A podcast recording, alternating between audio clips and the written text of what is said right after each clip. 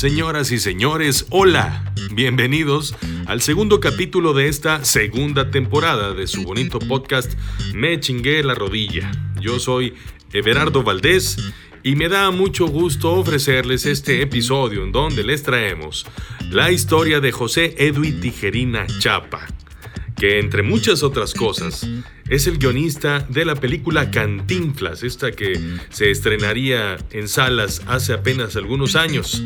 Él también fue catedrático universitario, también pieza clave del programa Siempre en Domingo y un hombre que el destino lo ha traído hasta hoy para escribir junto con su familia uno de los episodios más desafiantes que la vida le ha ofrecido. No te cuento más. Escucha a Edu y Tijerina. Todos, todos estamos repletos de fracasos, de mayor o menor magnitud, con mayor o menor frecuencia, pero es inherente a nuestra condición humana. Está muy condenado el fracaso, como si nadie tuviera permiso de fracasar. Y ciertamente no es algo deseable, pero ocurre. Y me parece que si le ponemos nombre, si le damos un lugar, eh, podemos disectarlo de tal forma que se convierte luego en una plataforma muchas veces para conseguir otras cosas que ni siquiera te hubieras imaginado. Entonces la pregunta, Edwin, directa es, ¿cómo te chingaste la rodilla tú? En la vida de cualquiera hay un momento en que algo pasa. O tal vez algo no pasa. Y a partir de ahí, nada es igual. Y tan fuerte es la huella que deja que ocasiona lo que seguramente has escuchado más de una vez. Es que, güey, yo la verdad era buenísimo. Ya estaba a nada de ser. Pero pues me chingué la rodilla, güey. Sí, la verdad. Date un rato, escucha qué pasó cuando parecía que se acababa el mundo y más bien terminó siendo el inicio de otro. Esta es la historia de hoy. ¿Qué te pasó? ¿Ubicas un espacio, un momento en donde todo cambió? Sí, sí, sí. y no fue hace mucho, relativamente. Ah, yo había llevado una vida profesional pues tranquila, podría decir que, que en ascenso desde que de la televisora local en tiempos eh, recién de mi graduación universitaria eh, pasé a, a, Televisa México a colaborar con el equipo de don Raúl Velasco en Siempre en Domingo. Siempre en Domingo. Pues que nuestra amistad dure muchísimos años más. Dios, te oiga y nos vamos al rato en el estudio. Nos vemos en el estudio. En el estudio, la actuación de Luis Miguel para que cante todas las canciones que ustedes quieren escuchar y verlo ya en acción. Así que nos despedimos de Acapulco, volvemos a nuestro estudio y aún hay más amigos. Entonces a partir de ahí tenía 21 años, este, se me abrieron cualquier cantidad de puertas. Afortunadamente, eh, pues el equipo estaba contento con mi desempeño y todo, todo iba muy bien. Por situaciones de salud de nuestro productor y, conductor, regreso a Monterrey atendiendo una invitación de la Universidad Montana, UR ahora, eh, para entrar al cuerpo docente y eh, se dio una carga de experiencias en las que jamás en mi vida siquiera me había puesto a pensar vaya, ni siquiera había imaginado. Eh, la experiencia de la docencia le dio este giro importante para mí, muy aleccionador también para mí. Eh, no sé si para quienes me acompañaron en la experiencia, pero la verdad es que para mí eh, fue muy gratificante. el punto de, giro o de quiebre, que podría decir este, fracaso, o, o al menos ponerlo en, en el nivel de un precipitante a nuevas situaciones. Eh, algo que lo detona. Si estamos hablando de guiones, ¿no?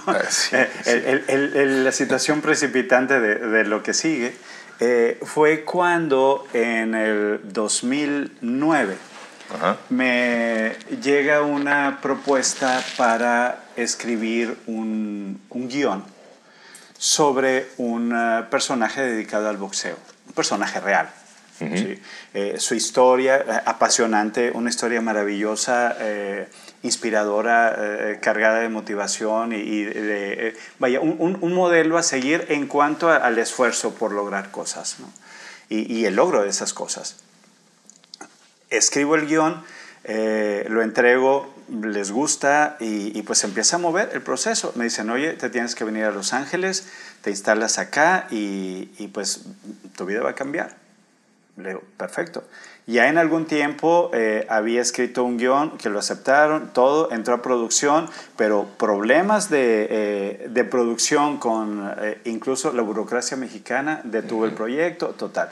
Pero en este caso, el, el, más reciente del que estoy hablando, tuvo que ver con problemas también de producción, pero hacia el interior del, del equipo.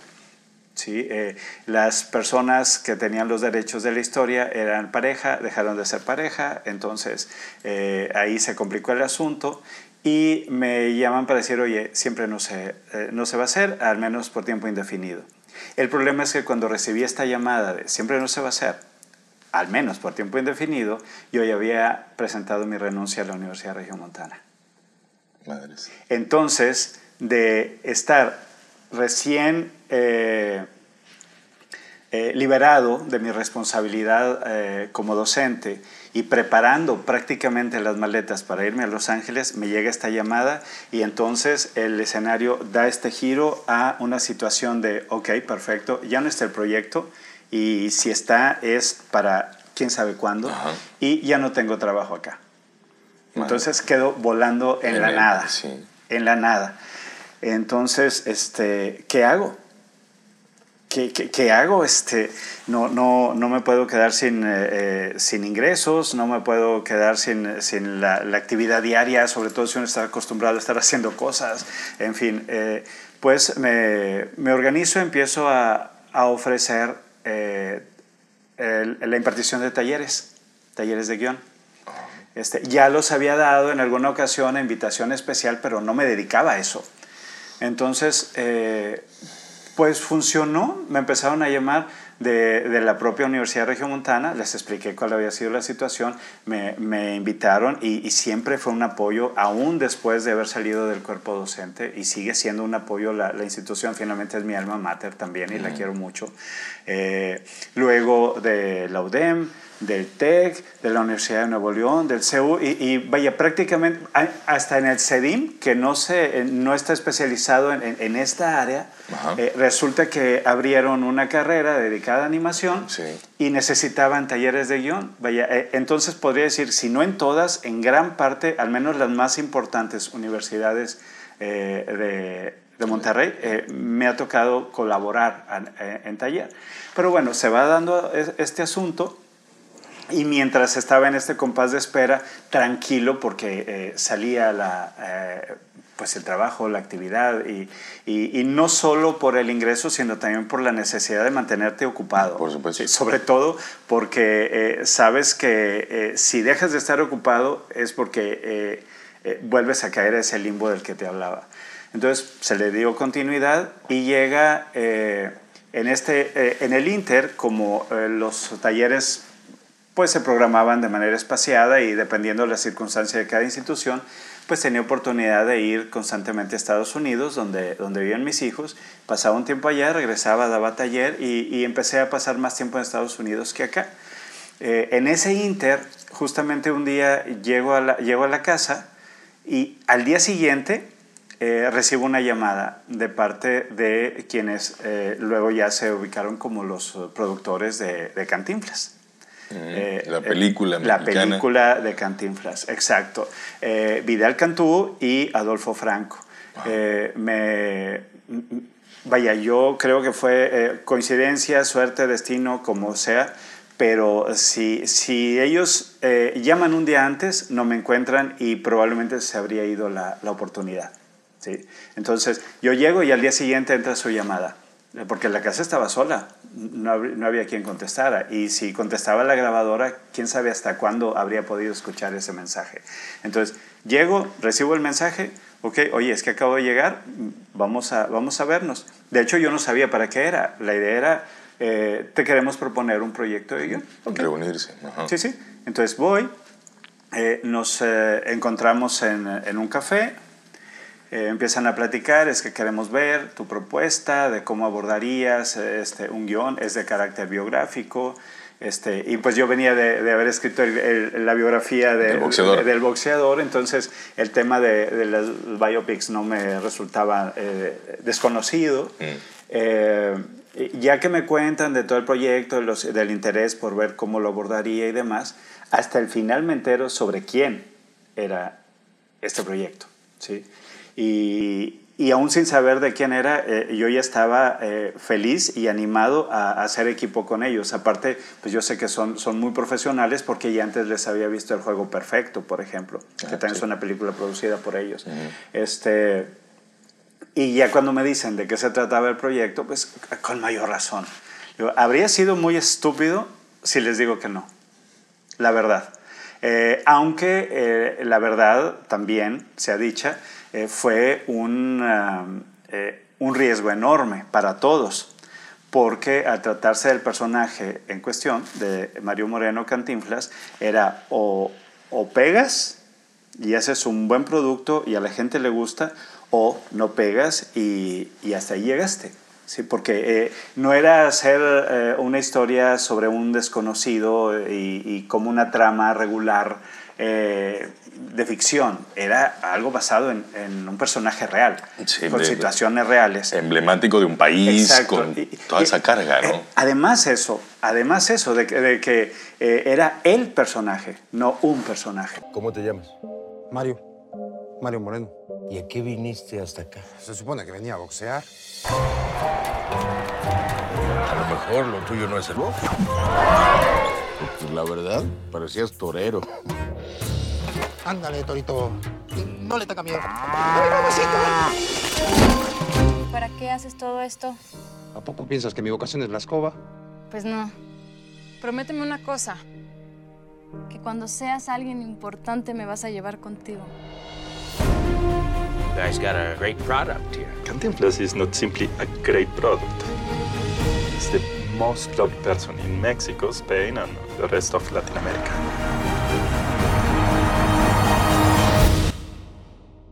Ahí está el detalle.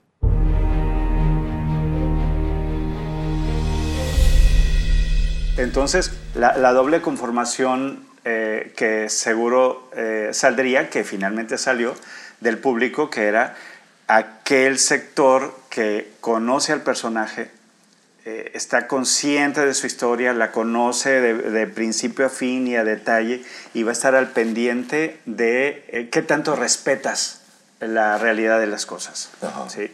Eh, y por otro lado, la gente que no conoce el personaje, que igual ubica, ¿sí? pero no, no de fondo, y está confiando en que tú, como guionista, hiciste tu tarea, cumpliste con tu responsabilidad no solo de escribir, sino de investigar antes de ponerte a escribir. Tienes que investigar.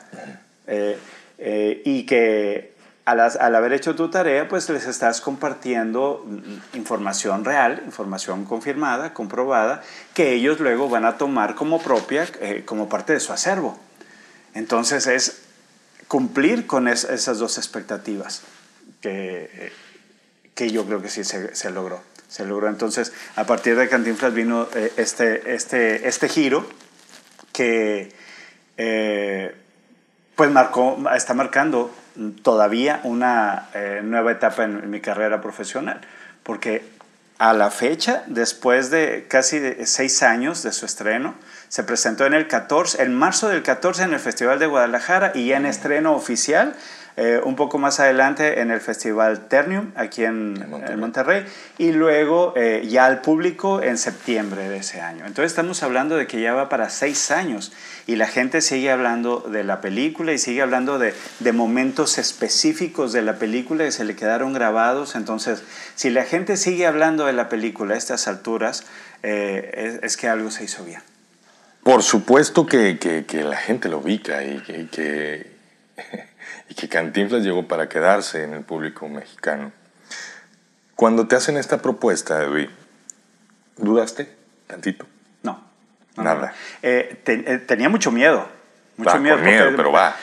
Pero va. Sí, sí, o sea, lo acepté y yo dije, bueno, eh, vamos, tengo miedo, pero vamos a echarle todas las ganas. Y, y, y, lo acepté con mucho gusto. Eh, miedo, ¿por qué? Por lo que referíamos hace un rato, de la magnitud del personaje. Digo, hay personajes que el público los ve como, como intocables. ¿sí? Y, y este era, eh, es Sí, uno sí, de esos, sin duda. de esos personajes intocables. Este, y pues bueno, eh, eh, yo creo que el secreto aquí fue que la película se hizo con, con mucho respeto hacia Don Mario y hacia su personaje y hacia todo el trabajo de tantos años de irlo construyendo hasta llegar a ser el ícono de, de cultura popular que llegó a ser. Cantinflas eh, representa un antes y un después Sí, sí, para sí. tu profesión. ¿eh? Sí, eh, yo creo que he tenido tres antes y después en, en mi carrera profesional. Ajá. Sí, el antes y después de Siempre en Domingo, Sí, antes y después de mi eh, función docente sí, como y que- antes y después de Cantinflas. ¿Qué sigue, güey? No lo sé, no me he puesto a pensar porque eh, yo creo que si me pongo a, a pensar, digo, es bueno planear, pero cuando te vas al extremo de, de querer planearlo todo tan a detalle y tan meticulosamente como para tener el futuro asegurado, dejas de hacer las cosas que tienes que hacer aquí y ahora. ¿sí? Y, y afortunadamente, eh, pues sigue, sigue dándose mucho trabajo. Digo, después de Cantinflas, y- ya había escrito cine, ya había escrito televisión y todo antes, pero después de Cantinflas han salido grandes proyectos. Ah, eh, escribí eh, Juan Diego, que fue una película para televisión, eh, la, la versión biográfica de... de Juan Diego de- de- de Guanflocozzi. Juan Diego, ajá. Este, escribí Juan Apóstol, El Más Amado, y escribí eh, Jesús de Nazaret con Julián Gil. Eh, estas, eh, la primera película se filmó en Ciudad de México y alrededores, y las otras dos en España. Y de hecho acaba de filmarse una última película de, de este bloque, también de corte religioso, en España, se llama eh, El Niño Dios porque de esta manera cubrimos con Juan Apóstol eh, la historia de Jesús después de su eh, crucifixión y ascensión. Eh, digo lo que pasa con sus apóstoles, qué hacen, a dónde se van y sobre todo concentrado en, en Juan. En Jesús de Nazaret es desde que regresa del desierto hasta su crucifixión y el niño Dios obviamente es desde la anunciación hasta toda la parte de la infancia y el regreso de Egipto. Entonces nos fuimos de atrás hacia adelante, pero luego ya en paquete pues se arma la Cuenta historia. la historia. Exacto. Y, y ya yo creo que al menos por el momento es hasta ahí eh, mi participación en películas de ese corte porque tampoco me quiero eh, establecer en una línea. ¿no? De corte Curiosamente sí estoy establecido ya por mera circunstancia, no porque me lo, me lo haya propuesto, en, en películas biográficas o en series Sí, biográficas. sí, sí, te agarraste cada que- personaje. Que, que son las que han, han predominado. sí. este, pero, pues bueno, ese ya, ya es otra cosa, ¿no? Este, eh, películas biográficas te permite incluso explorar distintos géneros. Las películas épicas religiosas, pues son épicas religiosas y, y han sido experiencias muy gratas, gratificantes, seleccionadoras también, como, como la otra experiencia que contaba, pero eh, creo que si ya escribí eh, a Juan Diego, que es el, el personaje religioso de- de- icónico de, de nuestra, de, de nuestra raza, ¿sí? Eh, y si ya escribí las tres películas que cuentan la historia completa de Jesús, Sí. entonces creo que, que he cumplido en esa, en esa parte. Y, y, pues bueno, también han surgido proyectos con, en Chile, está moviéndose la preproducción de una película llamada Santas Peregrinas, a raíz de una intervención en el Festival Internacional de Cine de Lebu, me llegó esta invitación y que, que acepté también con mucho gusto. Ya el guion ya está, ya falta que siga moviéndose. Estoy desarrollando Los que se fueron por la libre, que es una adaptación a cine de una novela escrita por un eh, eh, autor guatemalteco que en los 60 y 70 estuvo involucrado con los movimientos de la guerrilla en Guatemala en distintos grupos. Entonces, desde el, el interior pudo ver cómo funcionaba cada uno y cómo eh, se, se tramaban las, los ataques, las traiciones, las, eh, eh, las sinergias entre los elementos involucrados en cada, en cada grupo y los puntos comunes, los puntos de, diferenciadores. Entonces es, una historia muy, muy interesante para la que he tenido que leer mucho más e investigar mucho más de lo que se plantea en la novela, porque uno no puede escribir de lo que no conoce. Hay una máxima por ahí que dice, escribe de lo que conoces. Y, y la verdad nunca he estado de acuerdo con ella. Es escribe de lo que conoces, pero también escribe de lo que no conoces y que estás dispuesto a aprender. Por supuesto. ¿sí? Porque si no te vas a limitar y vas a terminar siendo monotemático. Entonces, este, pues sí, hemos estado leyendo y fue también, eh, está haciendo porque eh, se encuentra en el proceso de desarrollo este guion, los que se fueron por la libre, eh, está haciendo una, pues un gran aprendizaje, un aprendizaje. Cuando escucho tus, tus, tus grandes, digamos, referentes en la línea del tiempo, ya que estamos hablando de historias. Estuviste en Siempre en Domingo, estuviste en la academia como docente, eh, estuviste al frente de un proyecto biográfico. Y, en Siempre en Domingo hubo gente que criticaba Siempre en Domingo, que, criticaba a Raúl Velasco. En la academia, bueno, el maestro siempre es el villano. Eh, cuando estuviste escribiendo Cantinflas, que cómo lo va a hacer el protagónico en español. Eh, y cuando estás ahora escribiendo la historia de Jesús, pues como si la iglesia está tan manoseada, bla, bla, bla, bla. Siempre has estado en temas que están, de alguna forma, entre el ojo del huracán, ¿no? Justo ahí, metido en, en, en, esa, en, esa, esa vorágine que, que, que, gracias al interés que despierta, pues sí, despierta también muchas críticas y muchos detractores. Claro, claro. Y, desde que te conozco has estado metido en eso, Edwin, y siempre te has mantenido de cierta forma. ¿Cómo entiendes tú a las críticas? Y eso es la primera pregunta. La segunda es, pues, ¿cómo le haces ¿no? para mantenerte pues, todavía claro con la mente y seguir avanzando y seguir creciendo y manteniéndote, a veces defendiendo cosas que parecieran indefendibles. Bueno, de entrada, si, si, me involucro con esas cosas indefendibles es porque creo que sí tienen muchos elementos defendibles, ah, muchos rasgos defendibles, eh, si no es que todos. Eh, ¿Cómo se reciben las críticas? Pues como lo que son, opiniones muy particulares eh, y muy respetables, de las que se debe de tomar la esencia a nivel mensaje o, un foco rojo sobre qué poner atención en tu trabajo. Tanto lo bueno para reforzar y tanto tal vez las que pudieran ser áreas de oportunidad para, para mejorar. ¿sí? Este, no me lo tomo personal. Sí, digo, cuando estrenamos uh, Cantinflas, por ejemplo, hablaban de, eh, el guion es predecible. Oye, este, Perdóname, es una biografía. Igual que no sepas que el Titanic se va a hundir. Exactamente. Entonces, este, tú te das cuenta eh, eh, por dónde va. Cuando ah, muchos comentarios de pronto se sueltan a la ligera solo por eh, por decir algo o por lastimar o porque es algo que tal vez yo quise hacer y no lo hice, entonces lo voy a destrozar. No, no, sabes qué hay detrás de cada comentario, entonces por eso deben de respetarse los comentarios, son personales, son individuales, como decía, y eh, no tomarlo como, como una agresión hacia mí. ¿sí? Vaya, ni siquiera hacia mi trabajo, es simplemente una opinión. Y, y es, es válido, no tiene por qué gustarle lo que uno hace a todo mundo. ¿Sí? Eh, sería muy aburrido que, que, todo lo que uno hace le gustara a todo el mundo porque llegaría el momento en que lo harías todo en automático confiado en que de todas maneras le va a gustar. Entonces eso te mantiene siempre alerta en pensar cubrir las... Eh, eh, no tanto...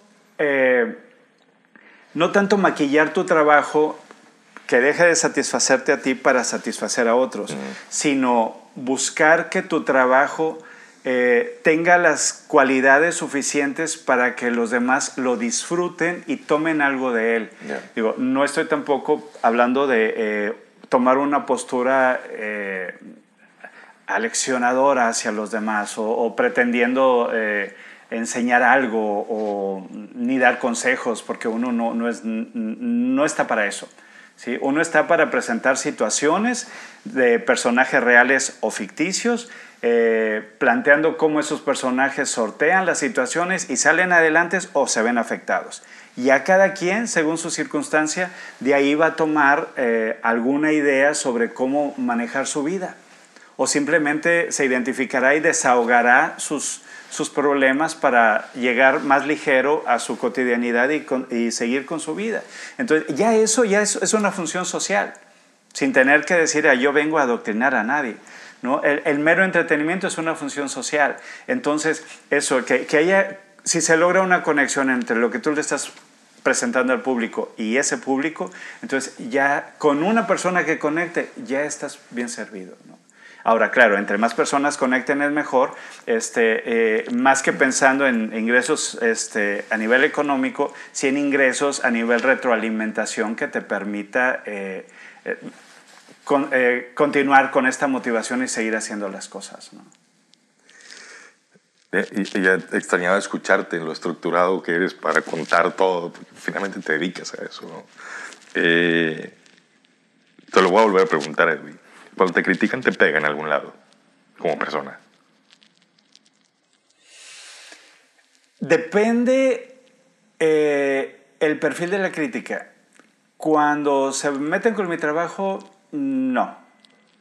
Cuando se meten con mi, eh, con yo persona, no yo profesional, eh, ahí sí porque dices, bueno, el trabajo lo están viendo, lo están recibiendo, lo, lo- lo conocen, lo pueden analizar incluso, pero a mí no me conoces. ¿Cómo puedes criticar a alguien que no conoces? ¿Sí? O, o que conoces solo una cara, no, no me has tratado, no, no has eh, vivido lo que yo he vivido o no has compartido conmigo ni, ni lo bueno ni lo malo como para eh, tener toda mi radiografía y poder emitir un juicio de valor hacia mi persona. Entonces, sí me, me, me pega no tanto que, que me quite el sueño o que me quite el hambre. Me pega eh, en- a nivel de, de frustrarme cómo de pronto la gente juzga a la ligera a los demás. A ver, de entrada, criticar es así como el deporte más popular del mundo. Claro, y, y es que la verdad sea dicha, criticar y compartir chismes es, es riquísimo. Eh, sí. Es riquísimo, pero tienes que ver hasta dónde es, es un mero chisme, un mero comentario de WhatsApp o lo que tú quieras y hasta dónde pudiera eh, afectar a la otra persona. Tal vez a mí no me afecte, pero los que escuchen la crítica se pueden, eh, pueden eh, caer en el prejuicio y creerla y tal vez dejar de, eh, de dirigirse a mí o dejar de invitarme a algún proyecto o dejar de, eh, no sé, puede tener cualquier cantidad de, de consecuencias.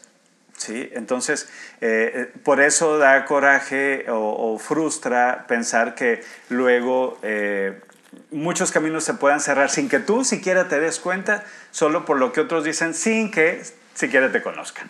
Imagínate para alguien de, de, tu, de tus ocupaciones, donde digan, no, pues es que ese guionista es un tonto, güey, eso, es- vive en la luna, o sea, de- ya, empiezan a juzgar a la persona, no al guionista, ¿no? O sea, la persona, al 360. Exacto. ¿Me explico? Sí, sí, sí. A ver, ¿cómo se hace para lidiar con eso? ¿No? Porque agarran el 360 o agarramos el 360 de la persona y lo descalificas, ¿no? Por decirlo de la manera más amigable. A- al principio sí, eh, debo confesar que, digo, te- mi respuesta fue considerando el, el la hora. Sí. Pero al principio sí, eh, en algunos momentos sí me, eh, me enganchaba y contestaba. Oye, que, un tweet, a- allá va. Aunque además y luego otro, y luego otro, y luego otro, y otro, y va y viene, va y viene, va y viene. Entonces aquello se hacía una bola de nieve. Decía, bueno, ¿qué gané con esto? O sea, eh, eh, la otra persona o, o las otras personas siguieron contestando, esto creció, se armó, lo único que pasó fue que en todo este tiempo perdí eh, un buen rato dando respuesta, perdí eh, mi tranquilidad de ese momento eh, por el- la, eh, todo lo que me movía emocionalmente y, y el tratar de estar sereno para contestar, cosa que no se logra. este, y, y al final del día todo era pérdida de tiempo, de esfuerzo, desgaste emocional. Entonces ya eh, llega algún comentario negativo, ok, muchas gracias, o contesto dedito arriba, o manitas juntas, bendiciones, que te vaya bien, perfecto, respetable, pero eh, en el momento en que dejas de dar, eh, de contestar y en el momento en que perciban que ya no te enoja aquello, eh, en automático dejan de llegar esos comentarios, porque ya no cumplen el objeto el objetivo por el que se emiten. Sí, sí, sí, sí. Ya, ya Entonces cuando- los contrarrestas Como cuando Ninel Conde se reía de sus... de, sus eh, de sus- tsunamis y surimis. Sí, y exacto, se sus acabó el surimis. chiste. ¿no? Claro, claro. Se acabó el chiste. Exacto, exacto. O sea, si yo ya sé por dónde va a ir el chiste, cuento el final primero y ahí se acaba, en vez de, eh, de darle continuidad. Entonces yo creo que, que ese es, eh, de aquellos momentos fue lo que, lo que me dejó, la, la experiencia de, de darme cuenta hasta dónde el engancharme, más que ayudarme a defenderme a mí mismo, este, me, me metí en su juego y les daba, eh, les daba alas para que siguieran. Y pues mejor detenerlos ahí y, y ha funcionado. Ha funcionado. Espero que después de escuchar esto que digo no empiecen a, a- a ver si es cierto. A ver si muy zen. Oye, eh, pues te dedicas a contar historias, Edwin. Eh, muchas biográficas, otras ficticias, pero la, la magia esta de, escribir eh, para generar imágenes en los demás, me parece un- uno de los oficios más imprescindibles que debiera tener la condición humana porque a veces estamos metidos en el día a día y eh, nos involucramos en vorágines que nos consumen y de pronto escuchar una historia, eh, vivir un relato, sumergirte en una obra teatral, engancharte con una película, seguir una serie, pues son, son cosas que restauran. restauran Claro, esta- claro, claro. Y, y- y restauran en mucho porque todos somos eh, contadores de historias. En el día a día. Digo, tú llegas a tu trabajo y platicas lo que hiciste durante eh, la mañana antes de salir de tu casa, o eh, llegas con tu pareja y, y le, le cuentas eh, cuáles son tus sueños. Entonces, todo este compartir lo que, eh, lo que uno va viviendo en el día a día necesita una estructura que de manera natural se la damos, su principio, su desarrollo y su desenlace.